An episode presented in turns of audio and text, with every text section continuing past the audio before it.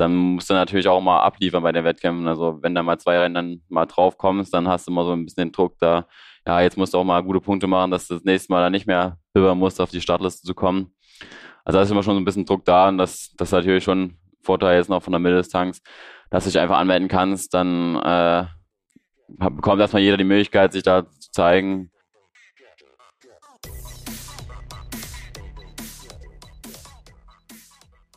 Hallo an alle Hörer. Ähm, Aloha Kalle heißt es wieder diesen Freitag, aber diesmal ähm, Konrad ist in Mailand oder Madrid. Ich weiß es noch nicht. Ich muss auf Strava schauen. Und wir haben heute aber einen ganz besonderen Gast, ähm, ja, Junior Rico Bogen. Die letzten beiden Male, also ähm, er steht dann aktuell beim Leipzig Triathlon 2 zu 1 für ihn. Also dreimal angetreten beide, aber ähm, darum soll es heute gar nicht gehen. Auf alle Fälle ähm, ja interessanter junger Athlet, der auf der kürzeren Distanz unterwegs ist, jetzt auch den Sprung wagt, komplett ins Profilager wahrscheinlich zu wechseln. Und ja, erzähl uns einfach mal ganz kurz, wer du bist, ähm, was du machst. Und äh, dann gehen wir auch schon direkt ins interessante Gespräch und nicht nur eine typische Triathlon-Vorstellungsrunde, weil mittlerweile gibt es ja relativ viele Triathleten auf hohem Niveau und Profiniveau, aber dann vielleicht ein paar interessante Insights ähm, die du hast, die unsere Hörer vielleicht auch interessieren würden. Aber jetzt erstmal kurz zur Vorstellung. Genau. Also erstmal danke, dass du hier bist und jetzt äh, ähm, das Wort an dich. Ja, hallo liebe Hörer. Ich freue mich, hier sein zu dürfen. Ähm, ja, ich bin Rico Bogen. Äh, ich komme aus Leipzig, so wie Markus oder wir kennen uns jetzt schon länger. Ähm, ich bin hier auf Sportgymnasium gegangen. Erst war ich nur Schwimmer bis, glaube zur neunten Klasse. Dann äh, habe ich den Sprung zum Triathlon gemacht, ähm, weil ich einfach Schwimmen ein bisschen zu langweilig fand, jeden Tag zweimal ins Wasser zu gehen. Und ich selbst schon durch meine Eltern, die ja auch so hobbymäßig Triathlon machen und äh, die Laufveranstaltungen, hatte ich einfach mehr Lust auf Triathlon und ja genau, bin dann vor sechs oder sieben Jahren dann zum Triathlon gewechselt. Dann halt eher auf der Kurzdistanz, die ganzen Deutschland-Cups, Deutschland Junioren-Cups und so durchgemacht und genau, jetzt seit diesem Jahr habe ich auch noch ein paar Mitteldistanz gemacht und äh, jetzt am vergangenen Wochenende war in Mallorca mein erster Mitteldistanz im Profifeld. Genau, und dann in den nächsten Jahren werden wir mal sehen, ob ich, ob ich dann wahrscheinlich auch so mich Kurzdistanz und Mitteldistanz versuche zu, zu beides zu machen. Aber mal sehen, wo die Reise hingeht. Ähm, ja, was auf alle Fälle mega interessant ist, wo vielleicht auch der eine Hörer ähm, oder die Hörer ein Interesse haben, ist, du gehörst jetzt zu einer Generation, also bei mir, also ist jetzt alles gut und das ist auch perfekt, so wie es gelaufen ist, aber ich habe erst mit äh, 15 oder 16 dann richtig angefangen mit dem Schwimmen, aber bei dir quasi, wie du halt schon sagtest, also deine Eltern sind in der Amateurszene relativ bekannt ähm, und ja, sind halt sehr aktiv auch im Triathlon und im Laufsport. Und ja, wahrscheinlich wurden ja die Weichen dort schon früh gestellt, so wie du sagst, halt mit dem Schwimmen, dass ihr beide, also du und deine Schwester, halt früh mit Schwimmen angefangen habt. Habt ihr aber als Schwimmer früher schon gedacht, okay, ja, äh, wenn die ganze Familie Triathlon macht, da stoßen wir irgendwann mal dazu? Oder war früher der Fokus wirklich komplett auf Schwimmen und auch vielleicht die Hoffnung ähm, oder der Traum, beim Schwimmen ganz weit nach oben zu kommen? Wir haben ja auch in der Region jetzt, sag ich mal, einen Paul Biedermann oder aus Leipzig eine Marie Petruschka, die ja im Schwimmen auch weit nach vorne gekommen sind? Oder war das schon in jungen Jahren klar, okay, das Schwimmen macht Spaß, ist geil, aber irgendwann geht es halt doch in die Ausdauerdisziplin des Triathlons? Ja, also äh, in der Grundschule hatten wir halt schon früh mit dem Schwimmen angefangen und da war eher noch so vielseitig, dass wir da noch mal ein bisschen mit bei Leichtathleten reingeguckt haben. Ähm, da war uns mal auch Trainerin und da war halt meist so zweimal die Woche Schwimmen, zweimal Leichtathletik und dann so auf dem Sportgymnasium mussten wir uns halt dann mehr entscheiden, was wir jetzt erstmal machen. Und haben wir uns fürs Schwimmen entschieden. Da war dann schon erstmal, äh, ja, war ja doch vier oder fünf Jahre Fokus auf dem Schwimmen. Bianca war ja sogar noch länger, die ist dann ja auch erst mit mir gewechselt.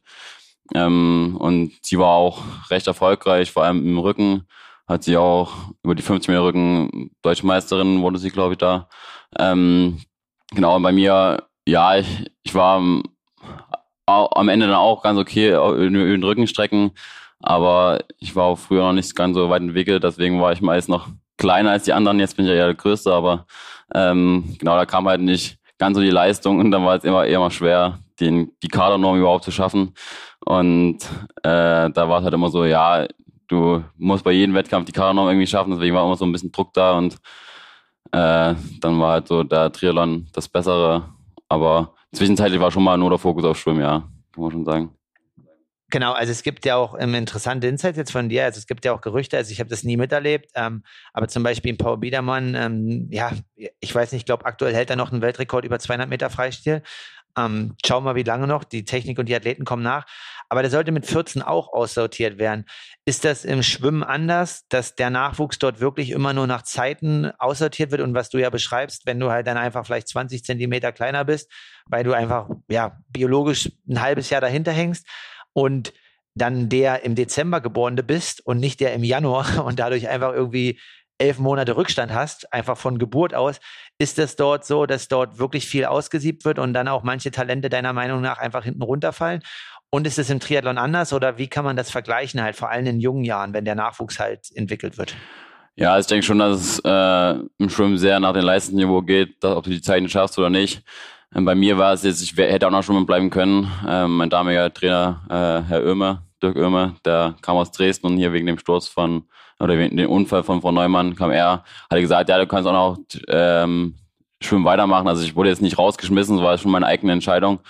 Aber du merkst schon, dass du die Kadernorm schon immer schwimmen musst und dann eher so, die es nicht schaffen, werden so langsam bisschen dann gesagt, ja, wir wollen dich nicht mehr so richtig haben. Ich weiß nicht, ob es jetzt immer noch so ist, aber man sieht schon, dass wenn es auf Sportgymnasium in der fünften Klasse sind, es glaube immer so 15 Schwimmer in den Klassen und am Ende im Abitur sind es dann noch vielleicht ein oder zwei Schwimmer. Also da wird schon mal schon ganz schön ausgesiebt und vielleicht geht auch den meisten selbst die Lust. Ähm, aber der größte Abfall ist dort schon und Triathlon ist halt eher so, du bist erst, sag ich mal, mit 25 bis 30 bist du eigentlich erst am besten mit Triathlon. Deswegen äh, ist da noch nicht ganz so der Druck in den jungen Jahren da. Also die meisten, die im Jugend B gewonnen haben, äh, hören dann irgendwie später mal auf. Ähm, ich weiß nicht, ob das Kopfsache ist oder aber ja, da, da ist meist so, ja, du hast noch Zeit, das ist so eine lange Ausdauersportart, das kommt erst über die Jahre.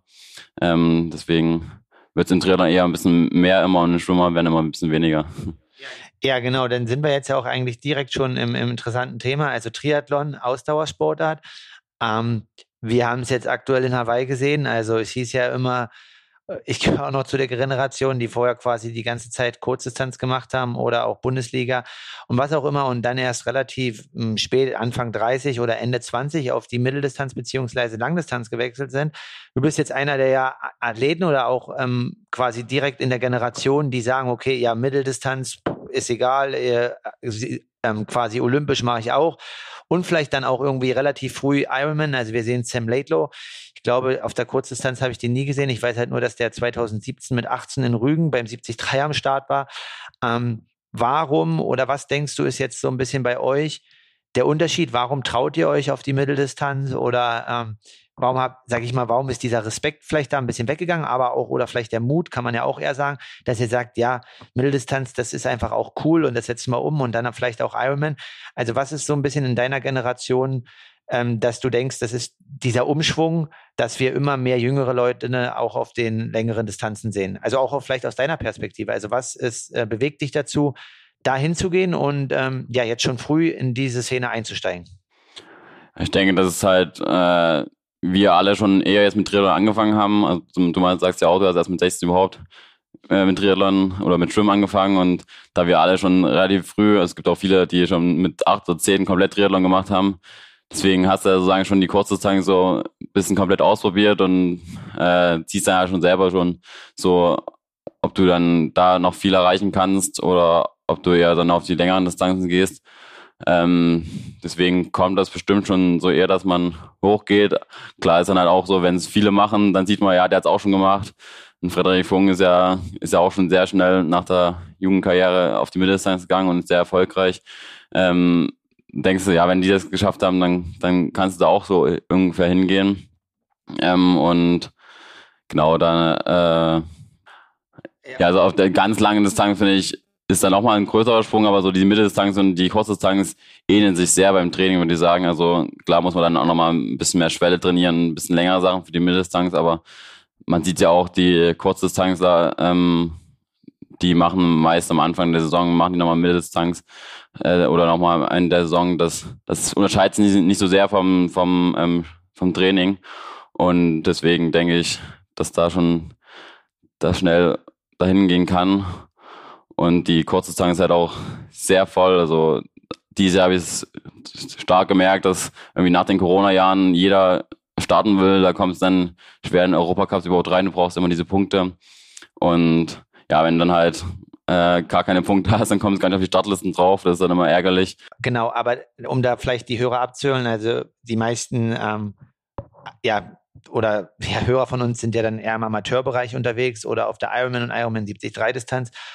Und da kommt man ja eigentlich noch entspannt in die Profirennen rein. Aber ja, erzähl uns vielleicht mal aus deiner Perspektive dann der Weg zu Olympia. Also ähm, was, also was musst du als Athlet auf dich nehmen? Sag ich mal, einfach, du bist jetzt 18 Jahre, 19 Jahre. Also ich kann das jetzt auch erklären, aber das ist natürlich interessant, das auch aus deiner Sicht mal zu hören, weil du bist den Weg ja aktuell noch gegangen und hast jetzt aber dich entschieden, vielleicht ein bisschen mehr Richtung Mitteldistanz zu schauen.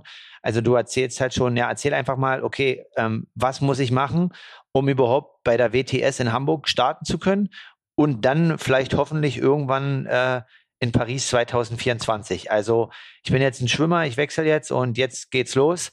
Ich will quasi Olympia 2024 starten und starte jetzt quasi im Triathlon, bin ganz gut, aber möchte da erstmal hin. Was muss ich alles machen?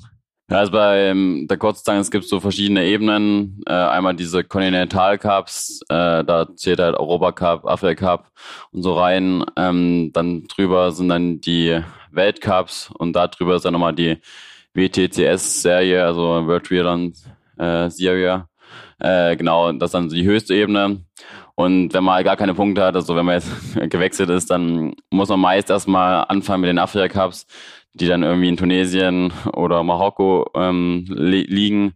Da muss man halt immer auch sehr viele Reisekosten auf sich nehmen, um überhaupt mal da hinzukommen. Ähm, da ist halt das Starterfeld meist nicht äh, ganz so gut und äh, die höheren Leute, die gehen dann nicht nochmal zum Afrika Cups, deswegen kommen wir da meist dann schon rein. Dort muss man dann versuchen, Punkte zu bekommen, also eine vordere Platzierung, damit man dann sich so langsam hocharbeiten. Also es gibt halt auch so ein äh, Weltranking, wo dann die Platzierung hast. Ähm, und mit den Punkten kommst du halt höher. Äh, und Europacups ist dann schon so ein bisschen besser als die Afrika Cups. Also da ist auch schon wieder schwieriger reinzukommen. Also wird dann immer, es meldet sich jeder an und dann wird halt geschaut, welche du im Weltranking bist. Und äh, dann wird halt äh, entschieden, ob du halt drauf kommst oder nicht. Äh, und genau, über die Europacups musst du halt versuchen, die, äh, die Weltcups reinzukommen. Da musst du, glaube ich, Top 150 in der Welt schon sein, um da überhaupt, oder Top 200, bin ich mir gar nicht sicher. Aber ich glaube, Top 200 war es, ja, um da überhaupt zugelassen zu werden. Und dann musst du halt aber trotzdem nochmal schauen, ob du starten kannst. Also wenn du jetzt Top 200 bist, ist es nicht sicher, dass du starten kannst, weil es sind ja nur 60 Leute oder 60 bis 70, die an den Start gehen. Und wenn halt 60 Leute, die vor dir im Weltranking sind, äh, auf der Startliste sind, dann, dann kommst du halt nicht auf die Startliste drauf. Ähm, genau, und dann für das WTS-Serie, das ist das höchste, musst du dann, glaube ich, Top 100 sein in der Welt, um überhaupt zugelassen zu werden.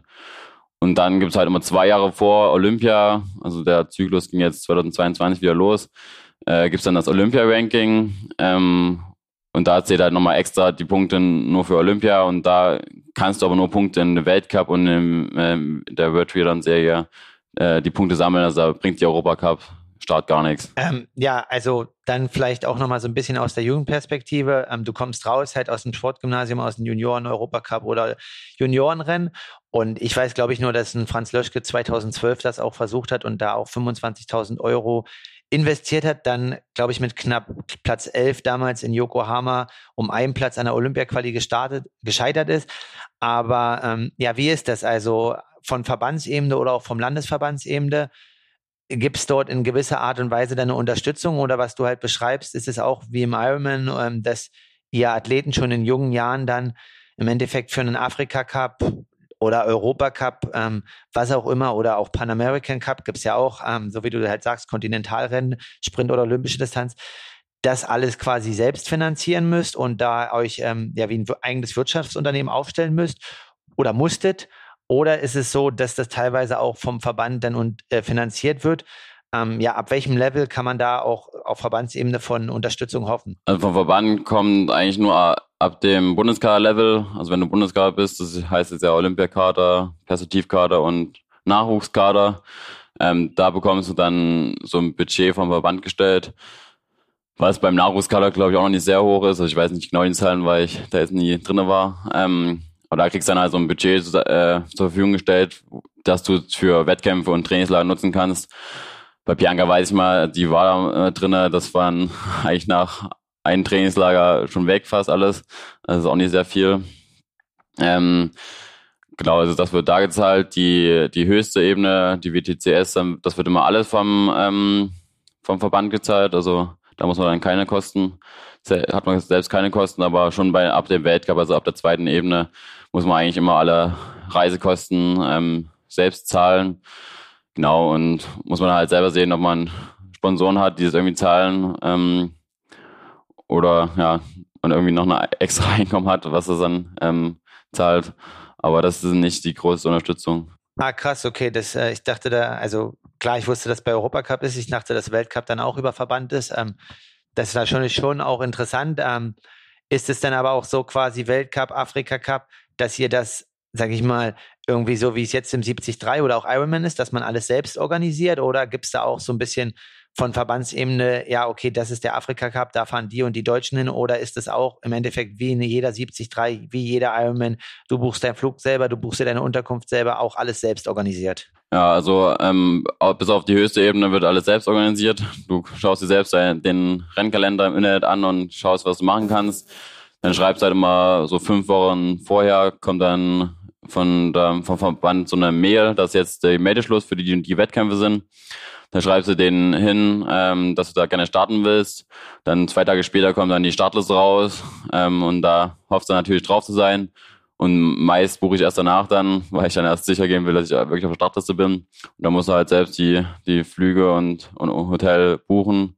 Genau, also eigentlich nur auf der höchsten Ebene wird alles so Okay, das genau. ist auf alle Fälle interessant, dass das dann schon in jungen Jahren auf alle Fälle mit so einer starken Selbstständigkeit verbunden ist. Auf der einen Seite halt cool, weil ihr dann auch der eigene Herr bist, aber auf der anderen Seite natürlich auch eine Herausforderung. Ähm, ist das zum Beispiel auch ein Grund, was du gerade beschreibst? Okay, du weißt nicht, ob du auf der Startliste spielst oder nicht.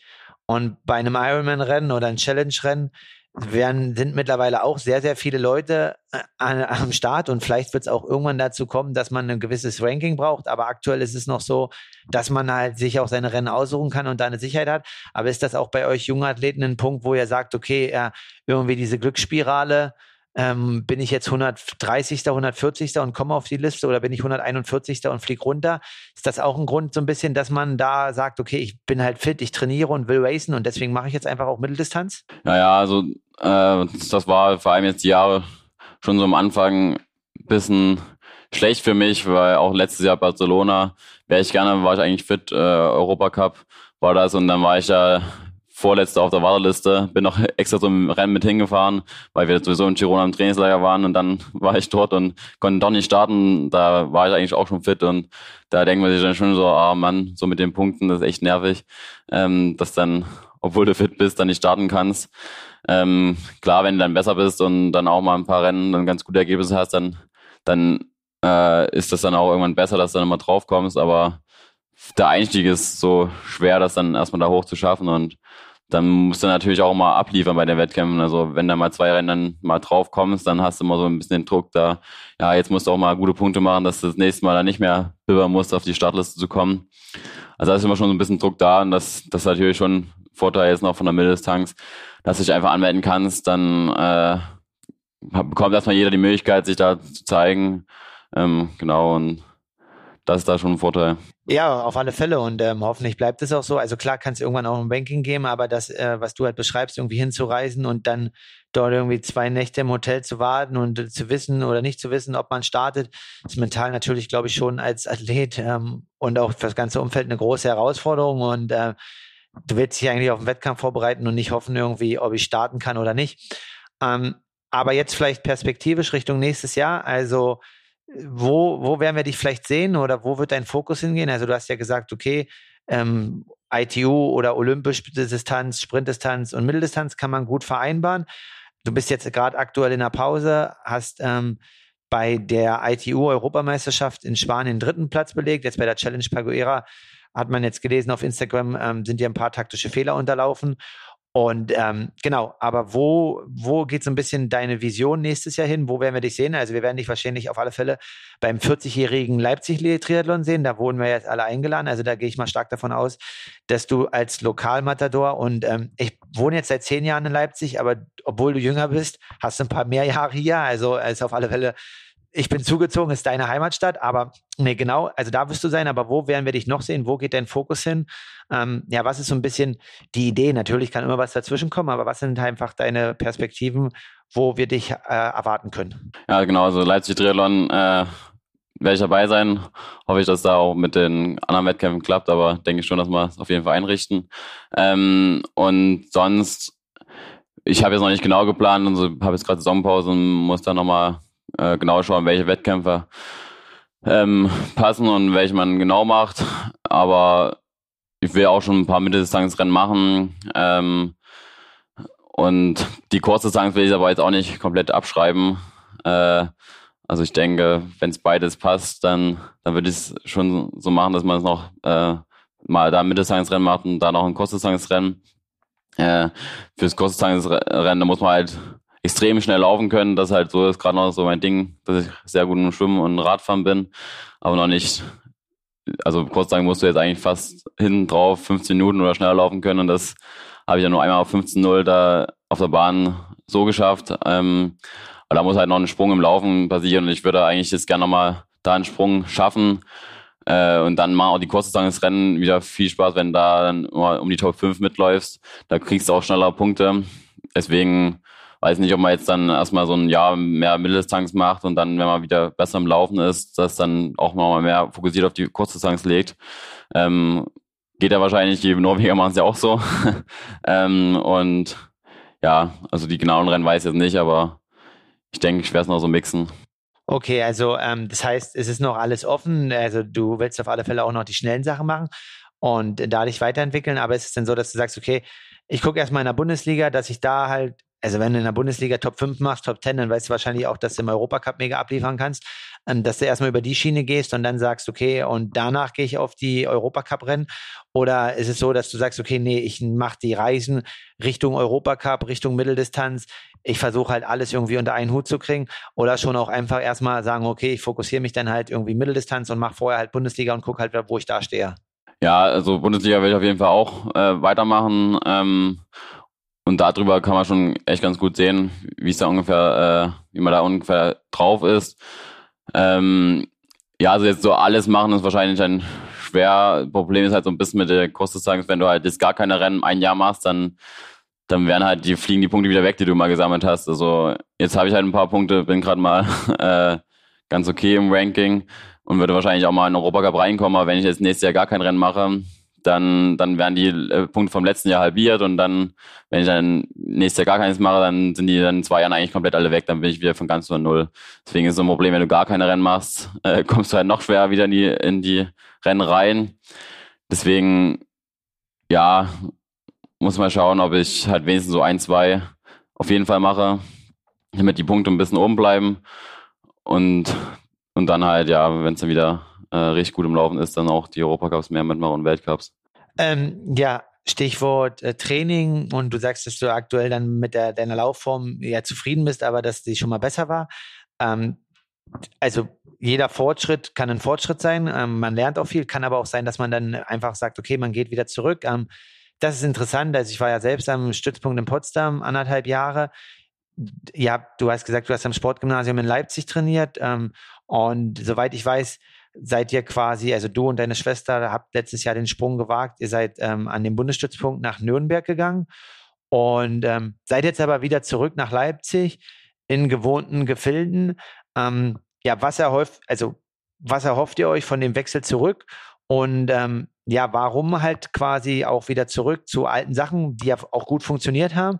Und ähm, was waren aber vielleicht auch Sachen, die ihr in Nürnberg gelernt habt und ähm, ja, die ihr jetzt einfach in eurem Repertoire habt, um die hier halt besser umzusetzen? Ja, also genau, vor zwei Jahren sind wir nach meinem Abitur hier in Leipzig dann nach Nürnberg gegangen. Ähm, davon haben wir uns halt so erhofft, dass da eine gute Trainingsgruppe ist, ähm, dass man halt immer Trainingspartner hat und man nicht so viel alleine machen muss. Ähm, genau, da habe ich halt gehofft, dass da halt nochmal ein großer Sprung kommt. Ähm, im Lauf muss man sagen, kam auf jeden Fall nicht. Äh, da war ich ja 2020 da mit der 15-0 schon mal besser. Ähm, aber ja, also im Schwimmen und Radfahren, glaube ich, schon mal noch mal ein Sprung. Das Radfahren war da gut mit den Jungs, äh, war wahrscheinlich auch ein bisschen mehr Umfang, das beim Radfahren ja meistens gut funktioniert. Ähm, und ja, wir haben uns jetzt wieder entschieden, zurückzugehen äh, nach Leipzig. Vor allem wegen den Kosten, den hohen Kosten. Ähm, da wir eigentlich im Winter bis April fast nur im Trainingslager waren und dann halt die Mietkosten in Nürnberg immer noch relativ hoch zusätzlich waren. Und dann war man halt im Trainingslager und hat dann trotzdem Mietkosten gehabt und dann wollte man auch nochmal kurz nach Hause zwischendurch, äh, um nochmal die Familie zu sehen. Deswegen war man fast immer so auf Aktie, dass man mal dahin gereist ist, dann noch schnell nach Leipzig, dann wieder nach Nürnberg zurück. Ähm, ja, das war nicht, das war nicht ganz so gut. Und deswegen haben wir uns hier entschieden, dass wir hier in Leipzig wir die Grundbasis legen eigentlich, äh, hier trainieren zwischendurch und die Trainingslager trotzdem mit, das wollen wir schon mit anderen Leuten, mit guten Trainingsgruppen, wie jetzt den Nürnbergern, ähm, mitzumachen, ähm, damit man da halt immer mal sagen, wieder gute Trainingspartner hat, dann auch nochmal welche, die schneller sind als, als jemand selbst und da nochmal so schauen kann, äh, wo es hingehen soll. Und dann zwischendurch halt hier wieder in Leipzig dann ist. Genau. Okay, und ähm, jetzt, das ist natürlich jetzt eine harte Frage, aber würdest du sagen, also du hast gesagt, du hast dich ähm, im Radfahren ähm, entwickelt, einfach durch Umfang. Ähm, Laufen sagst du, warst du schon mal fitter. Ähm, jetzt kommst du zurück. Also sagst du, okay, du schaffst auf alle Fälle diese Entwicklung mit diesem Mix, also heimischen Training, natürlich hier zu Hause. Du hast vielleicht dann auch nicht jetzt Triathleten, die in der Gesamtheit ähm, in einem Niveau von einem Frederik Funk haben, ne, der halt schon krass ist, aber sonst gibt es ja in Leipzig auch viele gute Athleten, ähm, die auf alle Fälle, ja, wenn man das halt zusammenkriegt, auch viel zusammen trainieren können. Aber sagst du, okay, das Niveau, was ihr dort trainiert habt, das kriegst du hier auch alleine umgesetzt, muss ja wahrscheinlich so sein. Oder vielleicht sogar noch besser? Ja, muss man mal sehen. Also wir haben ja auch sehr viele Leute und ähm, mit den Läufern denke ich auch, also was mir eigentlich immer wichtig ist, sind so Tempoläufe zusammen zu machen, äh, weil man da ja dann meist dann doch nochmal mehr aus sich rausholt. Äh, und da denke ich, äh, ja, mit dir, ähm, den Leo Arnold haben wir ja hier auch noch als sehr starken Läufer. Ähm, da finden sich eigentlich schon immer noch jemand, der da mitmacht. Und ähm, man muss natürlich ein bisschen mehr mal auf WhatsApp schreiben, hast du da Zeit oder ein bisschen anpassen, den Trainingsplan. Aber wenn man das ein bisschen mehr Organisation ist, dann kriegt man es auch ganz gut hin. Dort war natürlich schon immer dann Trainings, äh, Tempoläufe waren halt immer vorgegebene Zeit, hatten fast alles gleich Programm. Das war da schon ganz cool. Äh, ja, aber ich denke, dass man es hier auch gut hinbekommt und ich hoffe, dass dann hier auch der Sprung nochmal kommt im Laufen. Ja, klar, also drücke ich dir auf alle Fälle die Daumen ähm, und denke auch, da wird noch was kommen. Und wie du halt schon sagst, wenn in Leipzig, also ja, du hast es angesprochen, im Laufbereich haben wir hier einen Robert Faken, okay, da mitzulaufen, das wird, glaube ich, für uns alle Triathleten ein bisschen schwierig. Aber ja, ein Markus Schöfisch oder ein Frank Schauer, sind auch definitiv sehr schnell und wenn man da irgendwie guckt, dass die Programme halt organisatorisch ein bisschen angepasst werden oder dich, ein Leo Arnold, ähm, ein Lukas Seifert und ähm, ja, Per van Flerken gibt's ja auch noch. Ähm, also es gibt relativ viele Triathleten auch im Profilager, die ein solides Niveau haben und du hast mir auch gesagt, dass der ein oder andere vielleicht auch überlegt, ähm, aus deiner Alterskategorie noch nach Leipzig zu kommen. Wäre auf alle Fälle cool. Ich begrüße das und freue mich darauf. Ähm, noch jetzt mal eine ganz andere Frage ist, ähm, die mich auch interessiert. In meiner Zeit war es halt so, dass die Renndichte jetzt nicht ganz so krass war, als ich in deinem Alter war. Also da hat es halt irgendwie ausgereicht, wenn man, ich sag mal, bis Oktober, November halt hat man Rennen gemacht, dann hat man einen langen Aufbau gemacht bis Mai und ähm, hat dann äh, quasi Rennen gemacht. Mittlerweile ist es ja so, dass ähm, auch unser guter alter Freund Lothar beim Sonntagstalk sagt, man muss in der Höhe wohnen, wenn man ganz nach vorne will wie die Norweger. Es ist ja so, dass die Renndichte, also es gibt ja jetzt eigentlich nicht mehr, also das, was du jetzt sagst, natürlich diese zwei Wochen Erholung, die macht wahrscheinlich jeder Triathlet, aber bewegst dich ja trotzdem ein bisschen und machst irgendwie ein bisschen was Erhaltung oder fit bleiben, dass du trotzdem acht, neun Stunden trainierst, aber eine richtige Saisonpause an sich gibt's ja nicht mehr. Und das, was du ja auch beschreibst, sowohl auf der Mitteldistanz und Ironman mit dem PTO-Ranking oder auch in der Kurzdistanz, geht's halt einfach immer nur nach Ranking und Punkten und du musst halt gucken, dass du da nach vorne kommst und drin bleibst, um in die Rennen zu reinzukommen. Ist jetzt noch nicht ganz so krass, weil es genug Ironman-Rennen gibt, aber im Endeffekt muss auch jeder Mitteldistanzler halt versuchen, irgendwie in die Top 50 bei der PTO zu kommen, damit er halt in diese PTO-Rennen reinkommt, um einfach quasi in dieser Spirale drin zu sein. Und wenn du da einmal draußen bist, dann ist es halt wieder, wie du beschreibst, in der Kurzdistanz ähnlich, richtig schwer reinzukommen. Und ähm, ich sag mal, ich konnte halt im Winter immer relativ gut noch so studieren und auch zur Uni gehen. Ich glaube, du studierst an einer Fernuni ist es in deiner Generation so, dass, dass ihr halt sagt, okay, mit diesen ganzen Reisen, mit den Trainingslagern und einfach was alle investieren, um dort einfach auch am Zahn der Zeit zu sein und auf den Stand zu bleiben.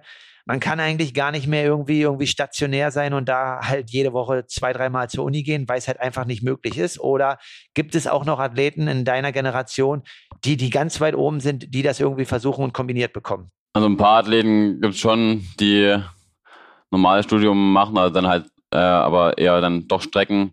Äh, also man kann ja immer im Studium ist ja meist ganz gut, dass man halt sich selbst dann aussucht, welche Kurs man macht oder ob man es im normal ähm, Regelstudienzeit macht. Ähm, also jetzt hier die Caro Pole kenne ich ja, die ja auch in Leipzig äh, hier ist. Die macht ja Lehramt, glaube ich, sogar normal äh, und streckt sie auch noch ein bisschen. Dann in Saarbrücken gibt es auf jeden Fall auch noch ein ähm, paar Athleten, also Lena Meissner ist ja auch noch recht gut, die macht auf jeden Fall auch Lehramtsstudium. Die zieht es auch relativ äh, normal durch. Ähm, die musste aber dann auch im, im, Winter, wo alle anderen auf Ventura waren, war sie eher dann allein zu Hause in Saarbrücken und hat dort ihr Studium weitergemacht. Ähm, sie war also trotzdem recht gut die Saison. Also äh, Erfolg gibt ihr recht, dass es doch so auch laufen kann.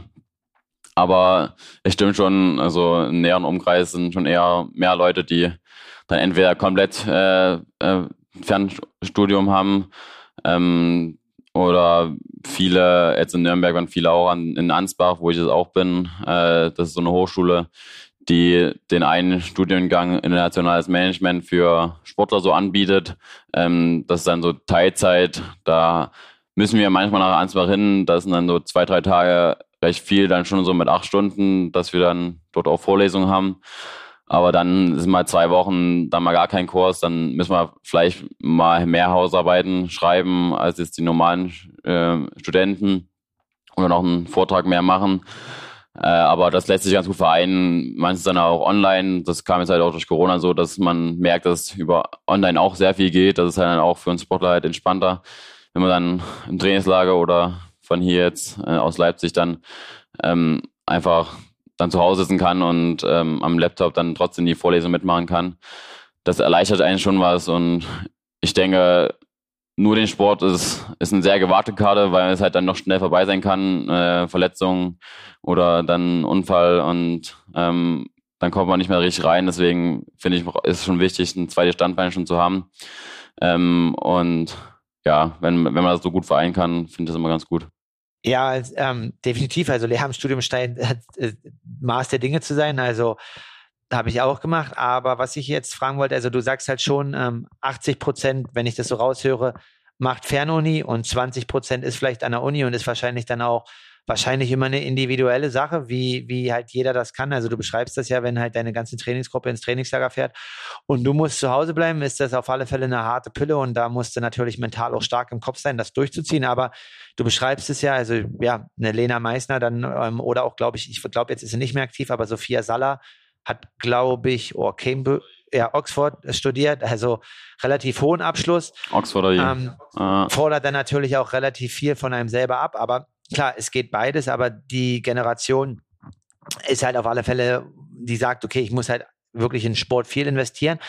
Ähm, wie sieht das international aus aus deiner Perspektive? Sag ich mal, ich gucke mal Richtung Spanien ähm, oder auch Frankreich. Ähm, machen die Jungs da was? Oder, also du startest ja auch ab und zu mal im französischen Grand Prix, was ich früher auch gemacht habe. Du bist da noch aktiv. Ist da Fokus voll Triathlon oder ja, studieren die, wenn man sich unterhält, auch noch ein bisschen oder ist da auch eher die Karte All-in-Sport bei den internationalen Athleten? Ja, äh, das weiß ich gar nicht so genau. Also in französischen Liga sind eher ein bisschen ältere Leute. Ähm, ich auch nicht ganz so viel noch mit denen unterhalten. Äh, also was man so hört, die ganz obere Ebene, also die in der ersten Ebene der Serie da starten, da studiert eigentlich fast gar keiner mehr. Äh, das ist dann echt komplett Profi. Ähm, ein paar, also die Taylor Spivey weiß ich, dass sie äh, davor auf jeden Fall auch ein, ein Studium abgeschlossen hat. Also die meisten sind ja schon dann schon 25 bis 30. Ähm, ich denke schon, dass viele auch ein Studium erstmal gemacht haben, ähm, bevor es dann richtig Profi ist. Aber ich denke, es geht immer mehr in die Richtung. Also die Norweger haben auf jeden Fall kein Studium gemacht, das hört man dann äh, schon raus. Und ja, genau weiß ich das nicht. Also bei uns ist das System halt, wird, der Sport wird nicht ganz so gefördert wie in anderen Ländern. Also ich glaube, die anderen Länder können sich noch ein bisschen mehr rausnehmen, dann erstmal nur Sport zu machen, weil sie dann auch schon ganz gut Geld verdienen und dann vielleicht erst nach der Karriere dann ein Studium machen.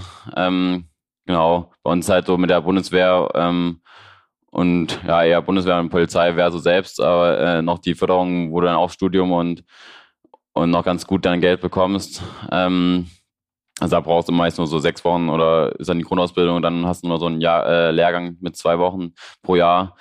Da ist dann schon ganz gut, äh, aber ja.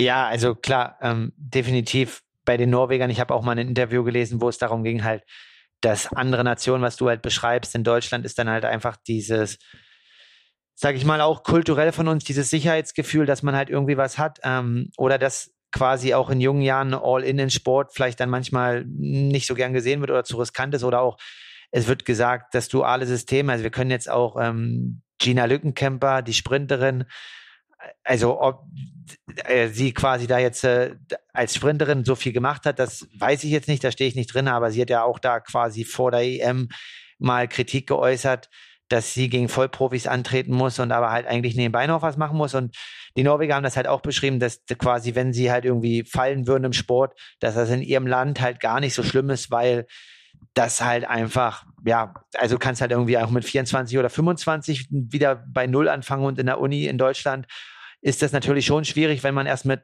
ja, sag mal 27, 28 oder auch 30 ein Studium anfängt, dann wird schon tricky, glaube ich, einfach, weil dann man viele bürokratische Hürden hat. Aber ja, deswegen ist es ja gut, dass es sowas gibt wie du halt beschreibst, Fernuni, wo man dann vielleicht doch ein, zwei Jahre länger studieren kann. Also ich habe auch für mein Lehramtsstudium anstatt fünf Jahre neun Jahre gebraucht.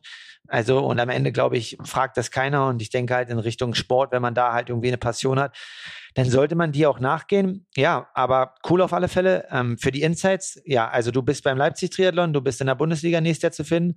Eine Bucketlist 73-Rennen hast du schon, was du unbedingt machen willst oder noch nicht.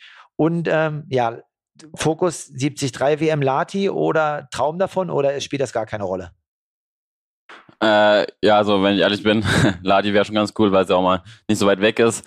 Ähm, und was ich jetzt schon so ein bisschen äh, gerne würde ich das Alcudia-Rennen am Anfang des Jahres eigentlich die 73 Ironman mitmachen, also Mallorca. Ich weiß nicht, ob es Alcudia oder Mallorca heißt.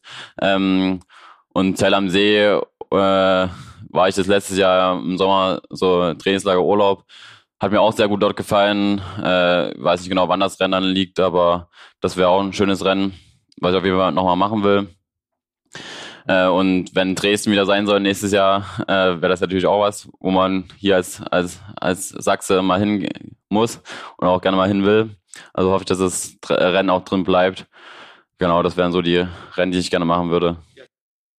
Ja, es klingt ja schon gut. Also ähm, da ist der Rennkalender ja schon gut gefüllt und ähm, wie ich raushöre, sieht das auch danach aus, dass du weiter an deiner Radform arbeiten willst. Also Alcudia ist auf alle Fälle oder Mallorca ist eine Strecke, wo das Radfahren nicht ganz unwichtig ist und äh, Zell am See auch nicht. Also Freddy Funk hat ja da auch quasi den siegentscheidenden Antritt am äh, Hochfilzensattel, wenn ich, wenn ich falsch bin, kannst du mich gerne berichtigen, gemacht. Ähm, und ja, also cool auf alle Fälle ich freue mich vielleicht, dich bei dem einen oder anderen Rennen dann zu sehen und dann auch bei der einen oder anderen Trainingseinheit. Und vielleicht, ja, schau mal einfach mal, dass du dann irgendwie im Februar oder März, wenn dein Training gut angelaufen ist, nochmal bei uns zu Gast kommst und uns einfach mal einen Stand der Dinge gibst, was gerade läuft und äh, wo wir dich halt sehen. Danke für deine Zeit. Ja, vielen Dank, dass ich hier sein durfte. Hat mich gefreut. Und ja, können gerne nochmal reden dann. Genau, in dem Sinne, äh, Aloha Rico und äh, wir freuen uns und drücken dir die Daumen, dass es auch quasi mit Lati nächstes Jahr bei einer quasi europäischen WM klappt. Also zieh durch und dann äh, vielleicht sehen wir uns auch da und holen beide den Slot, aber wir drücken dir auf alle Fälle erstmal die Daumen dafür. Ja, sehr cool. Aloha, Kalle.